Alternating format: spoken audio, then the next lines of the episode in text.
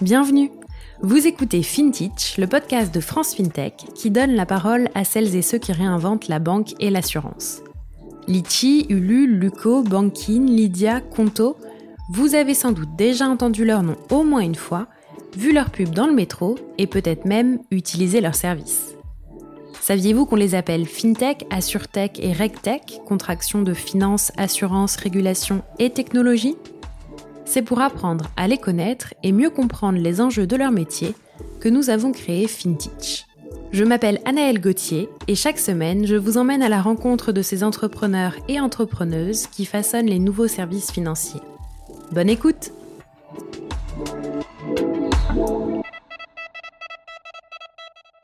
Pour ce nouvel épisode de FinTech, je reçois Charlotte Godin, la cofondatrice et CEO d'AML Factory.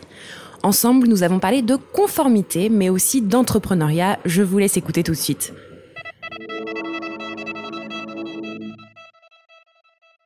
Bonjour Charlotte. Bonjour Anaëlle. Bienvenue sur FinTech. Merci. Est-ce que tu peux commencer par te présenter, s'il te plaît? Euh, Bien sûr. Alors, je m'appelle Charlotte. J'ai euh, déjà 39 ans, mariée, deux enfants. Euh, je suis euh, pénaliste de formation. J'ai fait des études de droit. Euh, je rêvais d'être commissaire de police. Et puis, je me suis rendu compte que je voulais ni envoyer les gens en prison, ni me confronter aux victimes. Donc, il a bien fallu trouver un autre chemin que celui qui était préétabli dans ma tête depuis mes 14 ans. et donc, je me suis, j'ai refait une spécialisation après mes, mes 5 ans de droit pour ma spécialité en lutte contre le blanchiment de capitaux et le financement du terrorisme, qui était un bon moyen de mixer le passé pénal avec le secteur privé. Euh, parce que c'est quand même du droit pénal préventif. Et donc, euh, j'ai recommencé des études pour, euh, pour pouvoir me spécialiser là-dedans, après avoir passé deux ans dans le, secteur public au ministère de l'Intérieur et à la section financière du parquet de Paris. Super. Et comme ça, tu n'envoies personne en prison. Exactement. c'est pas moi qui, décide de l'y mettre. Voilà, c'est ça, exactement. et alors, est-ce que tu peux m'expliquer euh, ton parcours avant d'être entrepreneuse avec AML et conformément vôtre? Je ne vais pas y arriver. Euh, est-ce que tu peux me dire ce que tu as fait avant, justement, après tes études?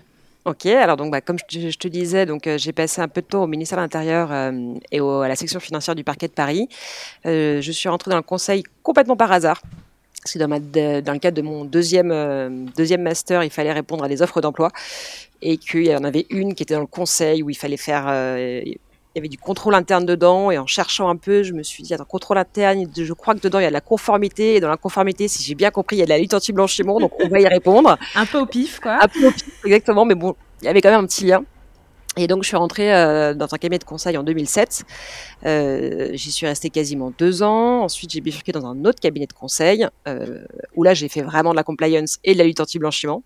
Euh, et j'ai eu ma première grosse mission à la Caisse des dépôts et consignations où j'ai créé tout leur dispositif lutte anti-blanchiment pour le groupe. Euh, ensuite, je les ai quittés pour être euh, responsable compliance d'une petite banque. Et ça s'est pas très très bien terminé. Et, euh, et c'était en 2011. Et alors, je sais pas si tu te souviens, mais 2011, euh, post-crise 2008, les banques ne, ne recrutaient pas du tout, encore moins en compliance, parce que c'était pas du tout le sujet phare de l'époque.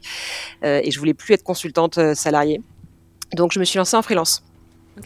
un peu bah, un peu par hasard, par opportunité aussi, pareil. Hein, et donc, je me suis lancée en freelance. Donc, j'ai ouvert mon cabinet conformément au vôtre.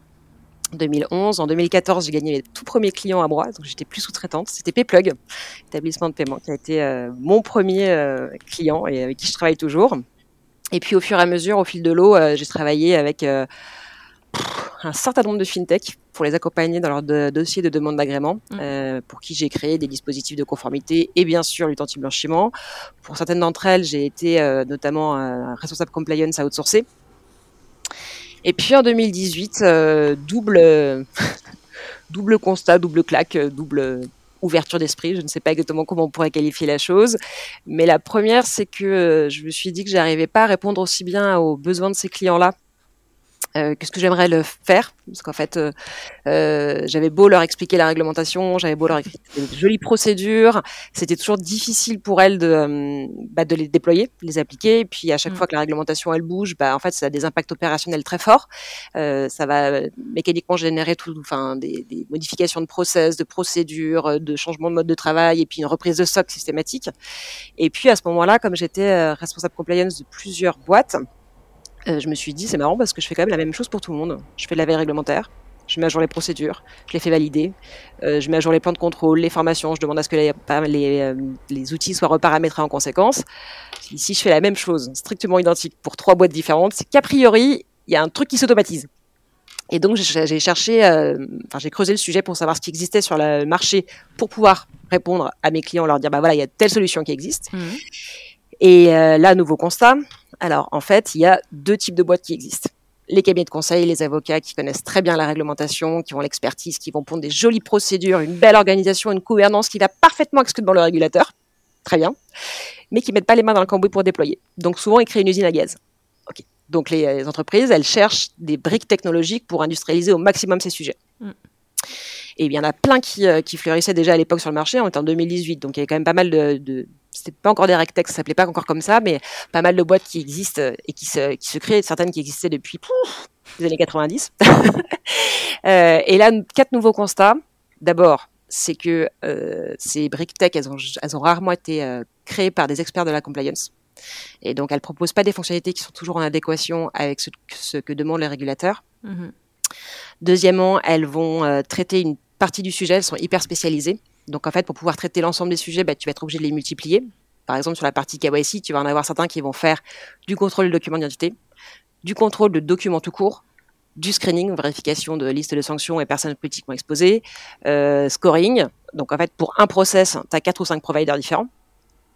Et euh, troisième constat, bah, elles sont pas interopérables entre elles, c'est-à-dire qu'elles ne discutent pas les unes avec les autres, sauf que bah, en fait, quand toi, tu es face à une opération bizarre de tes clients, tu vas avoir ton euh, outil euh, transaction monitoring qui va te donner des informations et des données, et donc il va falloir que tu ailles pêcher dans ta partie KYC ou ta partie document d'identité, ou donc en fait tu as un être humain au milieu qui a plein de données différentes qui sont pas toujours en plus euh, identiques entre les différents outils, donc tu perds beaucoup de temps.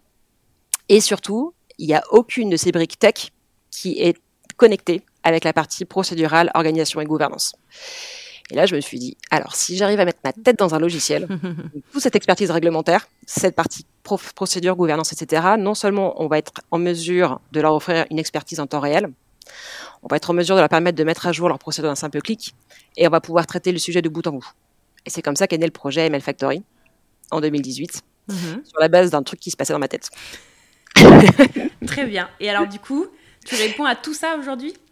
Pas encore. Euh, on a déjà quand même pas mal avancé. On a, on a dans la tête six modules pour pouvoir traiter tous les sujets.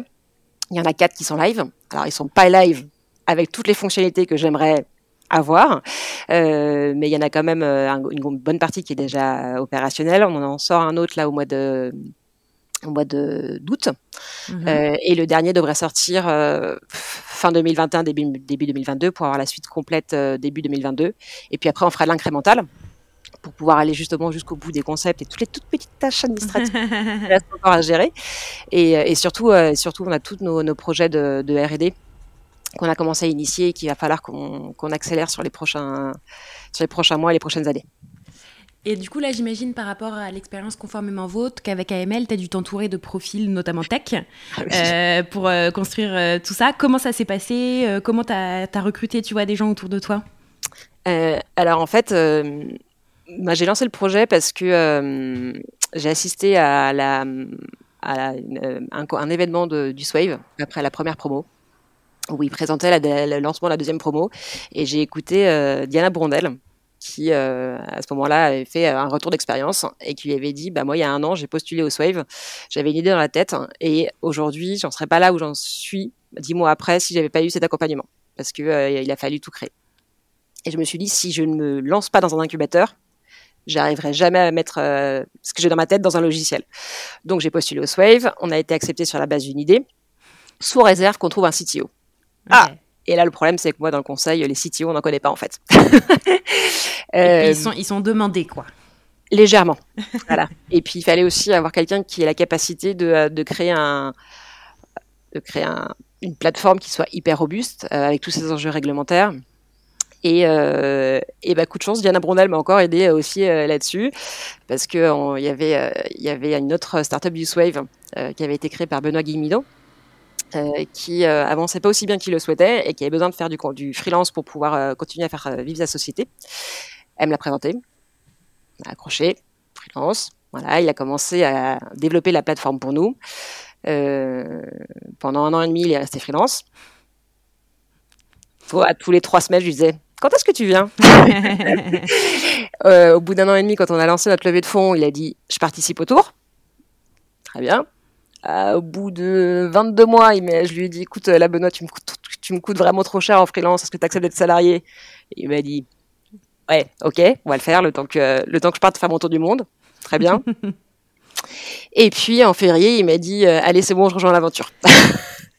Donc j'ai mis deux ans bon, à le draguer. et à le faire monter euh, pleinement dans l'aventure. Et donc euh, il est devenu cofondateur et bah, CTO officiel. numéro 2 de la numéro 2 numéro 1 bis de la boîte parce que sans lui la plateforme n'existerait pas donc ça a été long douloureux mais j'ai réussi à le parfait voilà et donc ça, c'était la, le premier profil tech. Et puis bien sûr, après, on a, on a dû en recruter d'autres. Euh, Aujourd'hui, ils sont cinq dans la dans Je précise qu'elle est en train de regarder dans la salle pour compter. C'est ça, exactement. Euh, ils sont cinq dans la dans l'équipe tech. Euh, des profils difficiles à trouver. Euh, surtout pour les enjeux dont, dont, on a. on a un profil très très original chez nous, c'est qu'on a un game développeur, parce qu'on fait un jeu vidéo.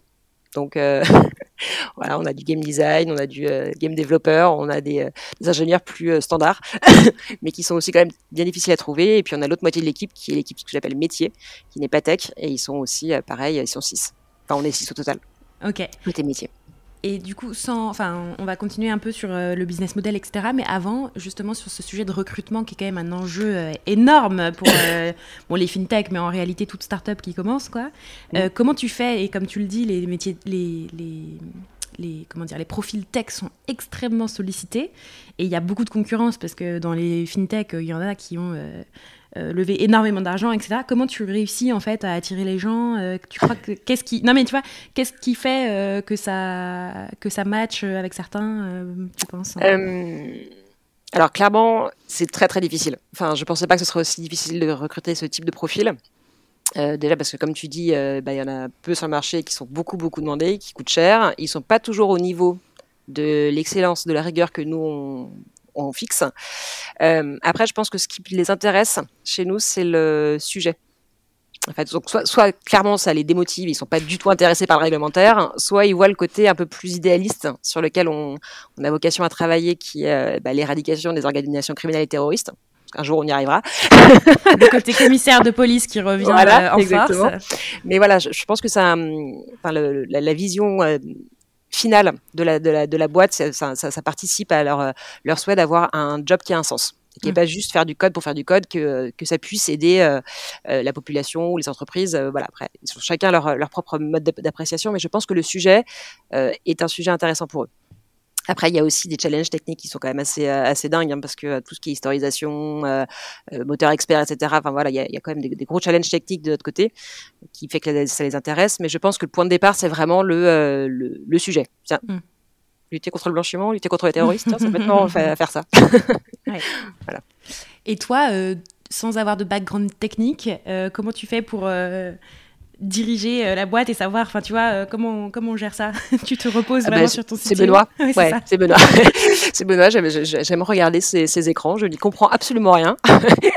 Quoique je commence à m'y mettre. J'essaie de, maintenant d'essayer de comprendre. Je, pense aussi qu'on va faire une formation euh, tech pour la partie métier. Parce que, parce que nous, êtres humains normaux, on va dire, on n'a absolument aucune idée de ce que ça veut dire la tech et on n'a pas toujours une bonne compréhension des difficultés technique que ce que nous on a dans notre tête veut mmh. dire et, les, et la, difficulté de, de, déploiement, de création, le temps que ça peut prendre. Et je pense que ce serait très, enfin, très important pour que toute l'équipe métier puisse comprendre qu'en fait, quand on demande une feature qui nous semble très simple, au final, c'est très complexe. Oui, je vois très bien ce que tu veux dire. Voilà. Donc non, heureusement que Benoît est là, parce que c'est lui qui, euh, qui fait toute la partie tech. Donc on fait notre comité produit tous les deux. Donc moi j'ai la partie expertise réglementaire, lui la partie expertise technique. Et après on, on se split le management euh, en fonction de nos compétences respectives. Très bien. Euh, du coup, si je reviens un peu sur votre business model, comment vous fonctionnez aujourd'hui? Alors, on a un système d'abonnement assez classique hein, pour, pour une boîte tech. C'est-à-dire qu'en fait, on a un produit euh, au départ qui, euh, qui, est un diagnostic de conformité qui se vend euh, one shot et qu'on utilise par exemple aussi en onboarding client. C'est-à-dire qu'on leur dit à un instant T, voilà où est-ce que vous en êtes de votre respect de la réglementation, votre taux de conformité, vos plans d'action pour remédier ou corriger votre dispositif. Et ensuite, bah, s'ils souhaitent souscrire à la plateforme, eh ben, ils ont un abonnement, un abonnement mensuel qui va enfin, dont le prix va dépendre de différents facteurs, à savoir euh, par exemple le nombre de modules auxquels ils souscrivent, le nombre d'utilisateurs qu'ils peuvent avoir, et euh, s'ils ont des très fortes volumétries, il y a une partie volumétrie qui s'ajoute. Ok, c'est clair. Et euh, si on parle un peu de chiffres clés pour voir où vous en êtes, donc tu m'as dit que vous étiez 4 euh, sur 6 modules avec les deux autres qui arrivent euh, très vite. Si j'ai bien compté, vous êtes à peu près 11 Tout à fait. et ensuite, qu'est-ce que tu peux nous dire Tu as évoqué une levée de fonds tout à l'heure. Exactement, et on a, on a closé une levée de fonds fin 2020. On vient, je crois qu'on est en train de l'annoncer là maintenant seulement. Euh, c'était d'avoir le temps d'avoir le nom dilutif, tu sais, parce qu'il faut toujours euh, communiquer une fois que tu as le nom dilutif. Euh, donc on a fait une levée de fonds de 915 000 euros. qui nous a permis justement de faire grossir l'équipe, de pouvoir notamment recruter la partie sales et marketing et renforcer l'équipe tech. et puis là, l'enjeu, c'est de, bah, de d'envahir le marché parce qu'on s'est lancé commercialement il y a à peine six mois. Donc voilà, aujourd'hui, on a 13 clients. On est en train d'en signer deux de plus. On en a une dizaine qu'on devrait signer euh, d'ici euh, pas fin l'été parce que là tout le monde est sur ces transats, ils ont bien raison. Euh, mais voilà début, enfin début, fin fin T3, début T4 quoi. L'objectif c'est d'arriver à la fin d'année avec un, allez 30-40 clients. Ce serait pas mal. Top. Et à un peu plus long terme, du coup, c'est quoi votre vision? C'est justement ce que tu disais, ce qui convainquait vos techs de vous rejoindre? Alors, il y, a deux, plusieurs choses. D'abord, euh, c'est qu'aujourd'hui, on a deux pays. On a la France et Malte. Euh, il va falloir qu'on se pose la question de où est-ce qu'on s'internationalise au départ, parce qu'on est capable aujourd'hui d'adresser tous les pays européens, mais on a aussi des juridictions qui ne sont pas euh, européennes, mais qui ont adopté les, standards européens en l'état. Donc ça, ça va être une des questions qu'il va falloir qu'on tranche. Est-ce qu'on part seulement au niveau Europe ou est-ce qu'on va aller voir les pays, par exemple, africains et sud-américains, qui ont peut-être moins de différences que certains pays européens, mhm. donc il n'y a pas le règlement. Et il y a surtout la partie effectivement euh, renforcement des barrières à l'entrée, avec euh, des projets R&D de grande ampleur pour euh, notamment non plus ne traiter que la réglementation, parce qu'aujourd'hui on, fait principalement traiter la réglementation, mais vraiment pour pouvoir permettre à nos clients d'être en mode préventif en permanence, et donc pouvoir mieux identifier bah, les clients et les opérations qui sont des opérations de terrorisme ou de, de blanchiment de capitaux. Ok, c'est clair. Alors, je reviens sur un point puisque tu l'as évoqué et que c'est euh, un peu euh, étonnant, entre guillemets. Tu dis que tu es un game designer, donc qu'est-ce que vous faites comme jeu pour vos clients? Alors, en fait, une des obligations de, de toutes les entreprises qui sont soumises à cette réglementation, magnifique, soit dit en passant, c'est de former leurs opérationnels tous les ans. Donc, tous les ans, tous les opérationnels doivent se farcir, pardon, excusez-moi le terme, des euh, formations compliance. Ça saoule tout le monde. Euh, ils, en général, ils y vont vraiment à reculons. Il y a beaucoup de e-learning qui, qui, sont créés sur le marché, mais euh, un, ce sont toujours les mêmes e-learning en permanence tous les ans. Donc en fait, euh, tu cliques sur suivant, tu connais les réponses, euh, voir tu demandes à, ton voisin comment il fonctionne. Et en fait, ce qu'on s'est dit, c'est que si on arrive à rendre la formation ludique et donc avoir un jeu vidéo qui soit un peu quitte à ce qu'elle soit addictive, quoi. et eh ben en fait, ça va leur permettre de plus facilement apprendre les notions et donc d'être mieux sensibilisés et donc de mieux pouvoir appliquer les règles. Qui leur sont demandés. Et donc on a cette partie jeu vidéo en tant que tel, donc qui va permettre de, de faire euh, de faire une meilleure formation. Mais euh, il y a aussi des projets R&D qui sous-tendent cette formation en jeu vidéo. C'est-à-dire qu'à chaque fois qu'il y a une évolution réglementaire, bah, le jeu vidéo va être modifié en conséquence et va éventuellement pousser aux collaborateurs un micro-jeu pour pouvoir replacer une, une notion avec ces, mhm. euh, ces, évolutions réglementaires. Et puis à terme, ce qu'on voudrait aussi, c'est que le jeu vidéo soit caméléon à savoir en fait qu'il ne soit plus lié que à la réglementation, mais au dispositif même de notre client, que ce soit en fonction de ses règles à lui et pas des règles générales. Donc voilà, des enjeux à la fois de jeux vidéo, de gamification, de R&D, voilà, qui permettraient justement de pouvoir que ça devienne un sujet sexy, quoi, presque. Ah bah de toute façon, la compliance, si tu le rends pas sexy, euh, t'as aucune chance de euh, bah, d'y arriver quoi. sexy, fun, sympa, euh, pas business killer, enfin voilà. C'est ça. C'est ça. Tu, disais tout à l'heure qu'en 2011, c'était pas un sujet phare, la conformité, dans le monde fintech et autres. ça l'est devenu, enfin ça l'est aujourd'hui du coup? Alors, c'est toujours pas un sujet sexy, je pense, à mon avis. En revanche, ce qui est sûr, c'est que euh, il y, a, deux, éléments qui, euh, jouent. C'est que d'abord, les euh, régulateurs sont de plus en plus stricts et sévères avec les entreprises qui ne respectent pas la réglementation. On l'a bien vu, hein, il y a de plus en plus de sanctions et les sanctions sont de plus en plus violentes. maintenant, les, les, sanctions sont régulièrement avec neuf chiffres. Quand on voit qu'on les retours sur investissement sont très mauvais pour les boîtes. Donc déjà c'est une première chose. Donc ces sanctions-là qui coûtent très cher, euh, les, le risque de réputation aussi, euh, qui fait que bah, quand on se fait alpaguer dans la presse euh, parce qu'on blanchit l'argent du cartel de la drogue ou qu'on finance le terrorisme, c'est pas génial pour, euh, pour la mm. publicité. Il y a ça, et puis il y a aussi, euh, je pense, un, une tendance assez générale de, de renforcement de l'éthique des affaires qui joue aussi sur le, le, fait de vouloir faire du business, mais vouloir faire du business propre. Donc je pense qu'il y a ces deux tendances qui, euh, qui, qui, permettent en fait à la compliance non pas de devenir sexy, mais de devenir en tout cas un must-have, euh, parce que ça fait euh, beaucoup plus mal de pas mm. s'en occuper que de, le, de se dire on s'en occupera plus tard. Ouais. Voilà. Et tu le mentionnais tout à l'heure, donc vous avez accompagné pas mal de fintech. Mm -hmm. Mais dans vos clients aujourd'hui, est-ce que ça peut s'adresser aussi à d'autres secteur, tu vois euh, Parce que j'imagine qu'il n'y a pas que les fintechs qui ont, des, qui ont ces problématiques-là. Euh, tout à fait. Alors en fait, tu as deux grands secteurs. Bah, tu as tout le secteur financier, donc les banques, les assurances, les mutuelles, les fintechs qui sont, euh, qui sont régulés, donc Paytech ou euh, FinTech. Il y a aussi les PSAD, les nouveaux acteurs des, des cryptoactifs. D'ailleurs, c'est notre majorité de clients chez nous aujourd'hui. euh, et ensuite, à la partie euh, non financière, donc le secteur non financier, dedans, tu vas retrouver par exemple les agents immobiliers, les notaires, les casinos, les huissiers, les avocats, euh, tout ce qui est, euh, tous ceux qui sont en lien avec euh, les pierres, les pierres précieuses ou les, euh, les œuvres d'art, ce genre de choses, les, les, les, agents immobiliers. Je sais pas si je l'ai dit aussi. En gros, tous ceux qui sont en lien soit avec des transactions financières, mmh. soit en lien avec des produits ou des biens qui ont une grande valeur et qui peuvent être utilisés pour trans faire transiter de l'argent d'un point A à un point oui. B.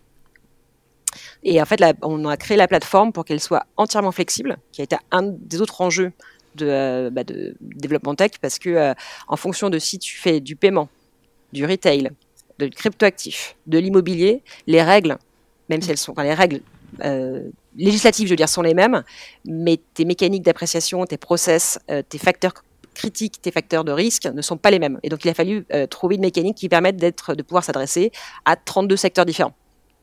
Et ça, on l'a réussi.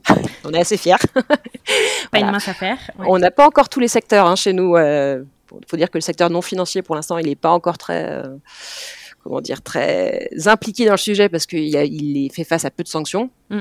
Mais en tout cas, on est capable d'avoir euh, des euh, acteurs de la cryptoactive, des entreprises d'investissement, de la banque, euh, du paiement, euh, de la monnaie électronique, oui. voilà, qui sont plus regardés par les régulateurs et plus oui. contrôlés, quoi. Exactement. Il y a moins d'urgence, j'imagine, pour les autres entre guillemets, même si c'est censé être quand même sans sanction. bah. Ouais, quand tu regardes les agents immobiliers, à partir du moment où ils savent que euh, s'ils sont sanctionnés, ils prennent 2000 euros d'amende, ils vont pas investir euh, 5, oui. 10 ou 15 000 euros dans un logiciel pour, euh, pour ça. Enfin, le, le, le, le le ratio le, est pas le ratio rentable, euh, coût bénéfice enfin, ouais, c'est clair. coût bénéfice n'est pas du tout euh, du tout intéressant pour eux quoi ouais ok et euh, du coup, c'est quoi un peu l'avenir, tu penses, de la conformité? Ça va, il y a des règles qui vont s'empiler euh, de plus en plus. C'est alors, euh, pff, je ne pourrais pas parler de tous les secteurs, mais euh, ce qui est sûr, c'est que, euh, en tout cas au niveau européen, euh, ça va pas aller en s'amoindrissant, ça, ça pardon. Oula, j'arrive même plus à parler français. Il est temps que je prenne des vacances. Euh, non, on le voit. En fait, la, pression réglementaire est quand même de plus en plus forte. Les les textes sont de plus en plus complexes. Après, ce que je remarque, en tout cas au niveau européen, c'est que jusqu'à présent, dans notre partie, hein, on passait par les directives donc les directives, je ne sais pas si tu connais, mais le principe c'est qu'il y a une transposition dans les États membres. Donc chaque État membre doit mm. définir des lois pour pouvoir implémenter ces, ces règles, ce qui fait qu'il y a des grandes potentiellement grandes divergences entre les différents les différents États ce qui crée aussi des problèmes de, de, concurrence un peu déloyale en fonction de d'où tu viens et par qui tu es mm. régulé, euh, et qui, qui génère aussi des, des trous dans les, euh, dans les mailles du filet. Euh, et le, ça, les régulateurs européens et les, enfin, la Commission européenne s'en sont rendus compte. Et donc, on va tendre, à mon avis, de plus en plus vers des règlements D'ailleurs, c'est prévu hein, au niveau euh, au niveau AML qui est un règlement européen, un peu dans le même esprit que le RGPD, ce qui va permettre peut-être de rationaliser en fait les, euh, les règles, donc euh, d'uniformiser en fait, c'est ça? uniformiser et de les rendre peut-être plus plus simples à comprendre. Parce qu'aujourd'hui, enfin en tout cas en France, tu vas avoir les directives européennes, les règlements européens, le, code monétaire et financier partie législative, le code monétaire et financier partie réglementaire, les lignes directrices, les arrêtés, enfin voilà, tu as un millefeuille réglementaire de dingue, donc peut-être que le jour où on va arriver au niveau règlement européen, en fait, ce sera beaucoup plus simple mm. pour chaque État, enfin chaque euh, entreprise, de pouvoir suivre la réglementation. Donc mais, plus euh, de réglementation, mais peut-être plus de simplification aussi. Ouais, c'est l'espoir en tout cas. L'espoir, parce qu'il y aura quand même toujours les régulateurs qui auront leur propre euh, mécanisme d'appréciation, donc voilà. À suivre. à suivre, exactement. Et si je finis là, on est déjà, on a bientôt fini. plus toi, à titre personnel, ça fait donc bah, ça fait 10 ans maintenant que tu es entrepreneur. Euh, d'abord sur le conseil depuis, euh, depuis 3 ans maintenant, c'est ça On est 2021, c'est ça ouais, euh, Pour AML. Qu'est-ce que tu en retires de, toutes ces années d'entrepreneuriat? Et si jamais on a des, porteuses de projets, porteurs de projets qui nous écoutent, qu'est-ce que tu voudrais leur dire? Mmh. Alors, en fait, ce qui est assez. je, je vais le faire un peu chronologiquement. Quand je me suis lancée en tant que freelance, je n'ai pris aucun risque. C'est-à-dire que c'était de la matière grise que je vendais, quoi. Euh, je suis restée dans le même secteur d'activité que ce que je faisais avant, donc je faisais le même job, sauf que je le faisais pour moi et pas pour, euh, pas pour un patron. Hyper simple. J'avais 12 semaines de congé par an, je gagnais hyper bien ma vie, enfin c'était trop facile quoi. Après je me suis dit, bon quand même j'ai du mal à faire face à la demande, on va recruter. Là les galères commencent. Alors, non pas que c'est galère, galère d'avoir des salariés, mais en fait, il y a quand même une dimension ressources humaines dont on parlait tout à l'heure qui est quand même compliquée. Euh, et surtout, euh, moi qui suis assez friendly, euh, c'est pas toujours évident de devoir enfin, avoir ce rôle de je suis patron, mais en même temps, je suis sympa. Donc, d'avoir toujours un équilibre. Et alors, quand on passe en environnement tech, mais alors c'est encore un autre, enfin, c'est un, autre délire, quoi. Je, sincèrement, je pensais pas que ce serait aussi difficile. D'abord, de, de devoir travailler sur un sujet que je maîtrise pas, la tech. Euh, et Dieu merci, j'ai rencontré Benoît. euh, ensuite, l'air de rien, il faut aussi euh, aller plus, enfin, beaucoup plus vite que dans un secteur d'activité classique euh, avec une croissance organique. Donc, euh, il y a des enjeux de prendre des décisions rapidement euh, d'avoir une stratégie qui euh, bah, qu'on pense être établie et puis en fait on se dit bah non ça marche pas donc on fait un 180 enfin donc voilà c'est le principe de la startup de pivoter ou de se poser plein de questions tout le temps mais en fait on est en permanence euh, à se poser des questions ce que je ne mm. faisais absolument pas pendant les sept premières années de mon mon, enfin, mon côté entrepreneur. Il y a aussi des enjeux de, de devoir rendre des comptes à des investisseurs, euh, même si les nôtres sont absolument euh, adorables, charmants, qui nous soutiennent, qui sont hyper euh, présents, etc. L'air de rien, le fait d'avoir des gens qui ont cru dans votre projet, bah, l'objectif c'est aussi de, de, leur rendre le, bah, la confiance qu'ils vous ont donnée. Mmh. Donc en fait d'aller jusqu'au bout du concept. Donc je suis plus toute seule. J'ai aussi mis beaucoup beaucoup beaucoup d'argent dans cette boîte. Je me suis mise en risque personnellement euh, et donc en permanence je, je, me posais des questions de savoir, enfin est-ce que je fais bien? Est-ce que je prends les bonnes décisions? Euh, Est-ce que je vais pas tout planter à la fois ma vie euh, privée, ma vie pro? Euh, Voilà, donc c'est hyper challengeant, c'est hyper stressant. je ne décroche jamais. Jamais. Ça, ça on n'arrive pas à le faire. Ça, c'est un, point qui est hyper important à faire. tu ne seras pas bientôt sur ton transat, toi aussi, alors? Si, mais en fait, pendant les trois semaines où je vais me poser sur mon transat, j'aurai ma tête qui fonctionnera H24. voilà, donc c'est vraiment des enjeux que j'avais pas, ouais, je savais pas anticiper. Après, c'est c'est vivifiant quoi. Enfin, franchement, euh, je regrette pas. Oui, parce que tu continues, donc a priori, euh, c'est qu'il y a quand même des avantages à tout ça.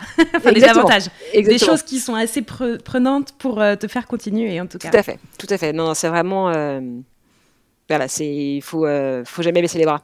Il y a un obstacle, on trouve une solution pour le franchir. et si on n'arrive pas à le franchir, on passe à côté, on se débrouille. Il faut jamais, jamais, jamais baisser les bras. Et ça, c'est, voilà, c'est le plus important à garder en tête, à mon avis.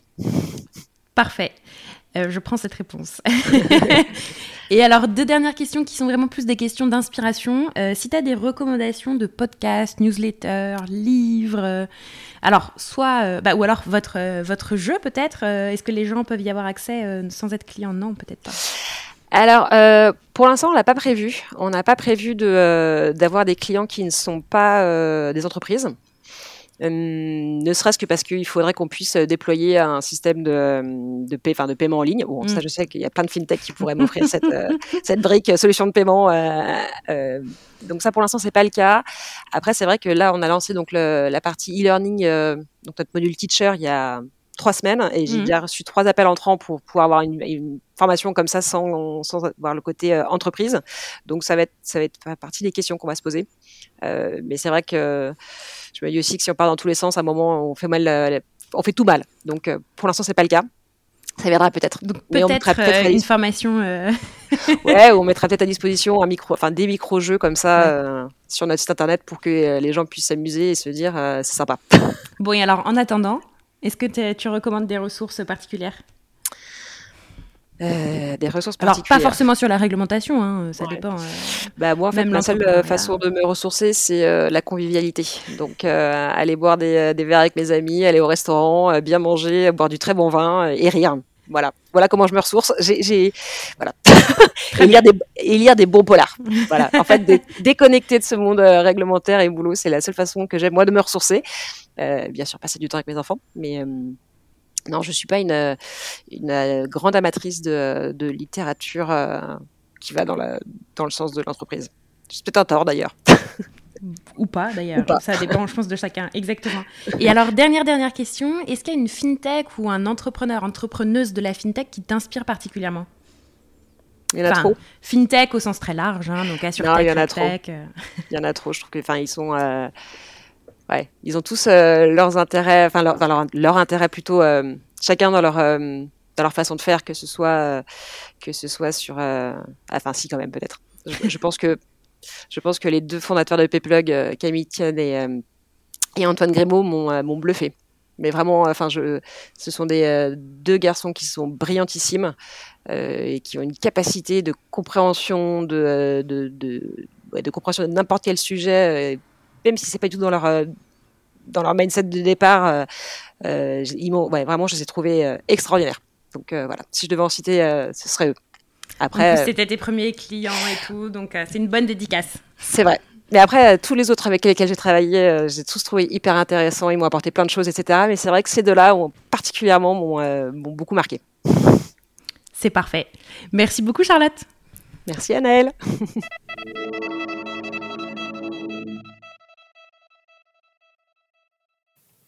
Merci d'avoir écouté ce nouvel épisode de FinTech, j'espère qu'il vous a plu.